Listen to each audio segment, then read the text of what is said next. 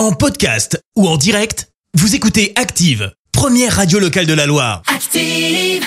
L'actu des célébrités, c'est l'actu People. 7h22, on parle buzz à présent euh, sur euh, l'actu. Oh, j'ai bugué. On parle people On parle people, tout Allez, simplement. c'est parti. non, mais Et on donc. commence par une révélation signée Jennifer Lawrence. Et oui, l'actrice confirme qu'elle est maman hein, depuis plusieurs mois.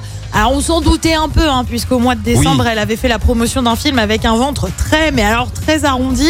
Mais c'est vrai qu'elle est restée super silencieuse. C'est le magazine Vogue qu'elle a choisi pour livrer ses premières impressions.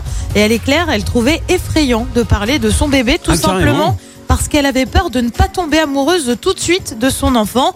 Et pour le coup, ça a été l'amour fou. Bon. Le matin après mon accouchement, j'ai ressenti que ma vie avait recommencé à son début. Bah oui, c'est Oh, plutôt cash. En revanche, pas question de dévoiler le sexe de son bébé pour le moment, ni même le prénom. On continue avec une info un peu what the fuck, un peu incompréhensible. Sean Penn et Ben Stiller ne peuvent plus mettre les pieds en Russie. Ah bah bon ouais, l'info est tombée un peu comme ça. Moscou s'est depuis expliqué. Il s'agit en fait de répercussions aux sanctions des États-Unis envers la Russie, à conséquence de la guerre en Ukraine.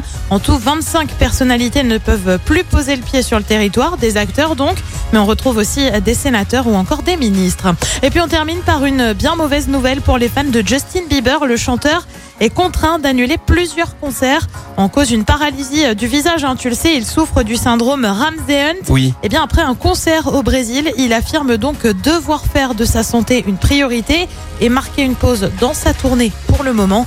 Euh, conséquence, eh bien, plusieurs concerts sont annulés aux États-Unis, mais aussi au Canada.